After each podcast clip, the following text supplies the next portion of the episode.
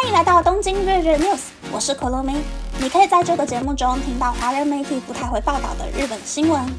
这次要和大家分享三则日本新闻。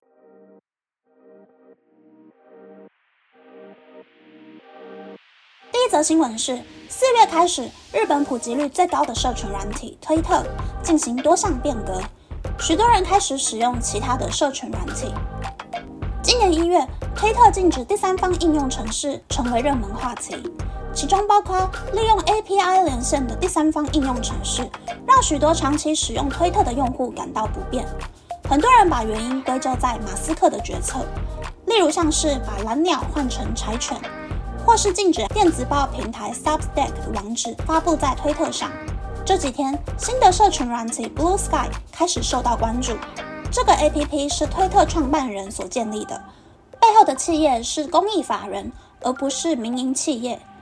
荧幕界面和推特很像，必须先得到招待码才能注册账号。虽然目前只有英文模式，也只有苹果手机才可以下载 A P P，但如果推特持续混乱下去，说不定将来就是 Blue Sky 的时代了。第二则新闻是，在日本，社内恋爱或是社内结婚都是很常见的现象。但现在，社内情侣却越来越少了。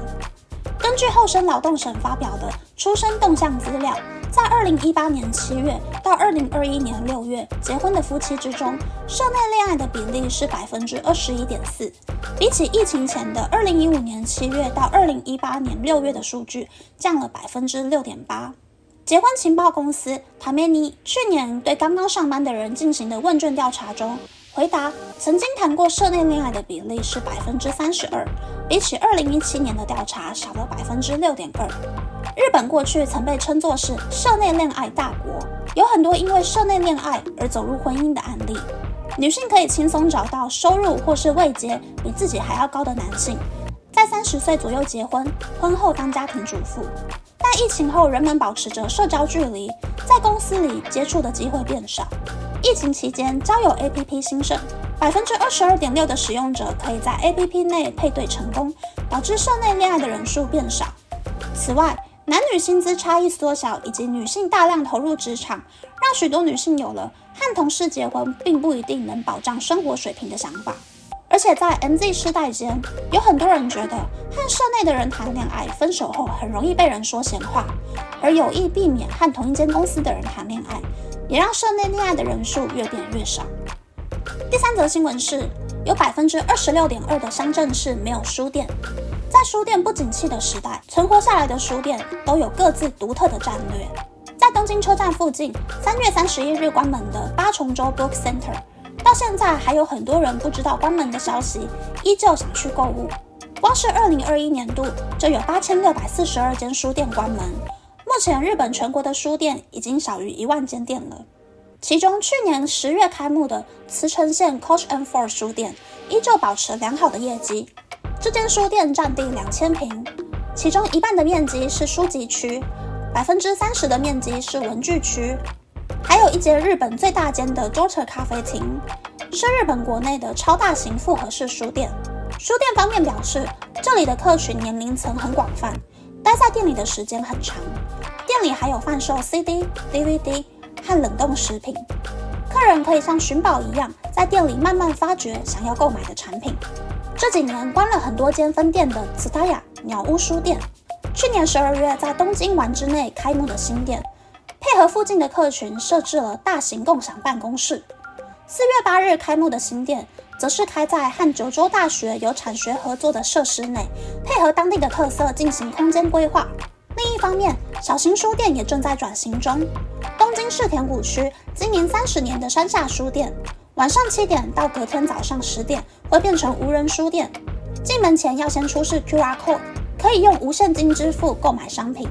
无人模式开始两周后，业绩是去年的百分之十以上，带动了整体的业绩。一样是由山下书店所经营的东贩集团旗下的 Super Books，在关东地区有五十多间小型书店。若是无人书店的模式成功，有可能让更多小型书店生存下去。以上是这次和大家分享的三则新闻。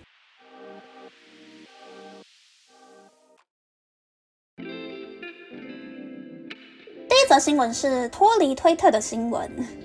日本的推特有点像是台湾的脸书，是大家第一个注册的社群软体。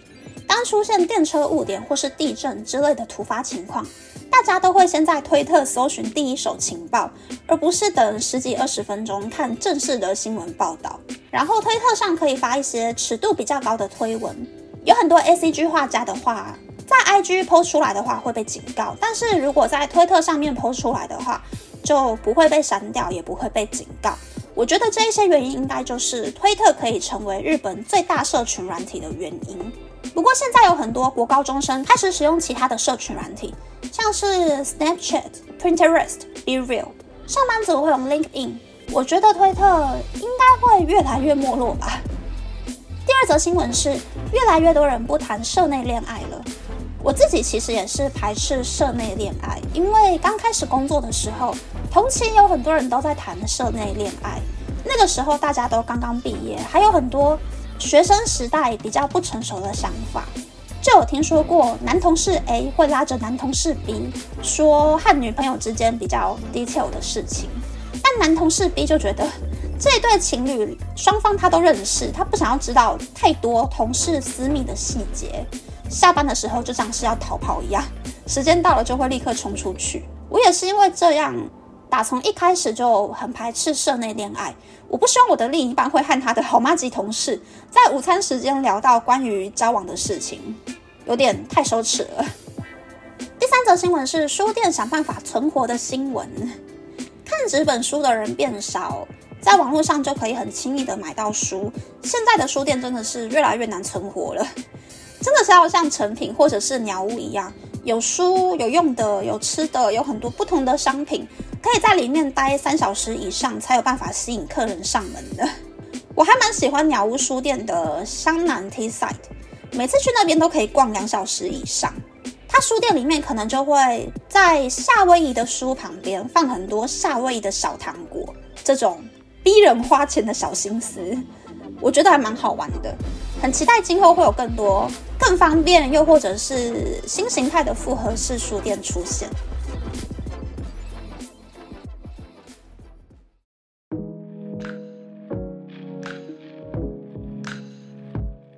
接下来想和大家分享，我找到超低卡路里可以吃一整天的小零食了，就是 Otoko 南梅的昆布片，一包只有二十八卡呀。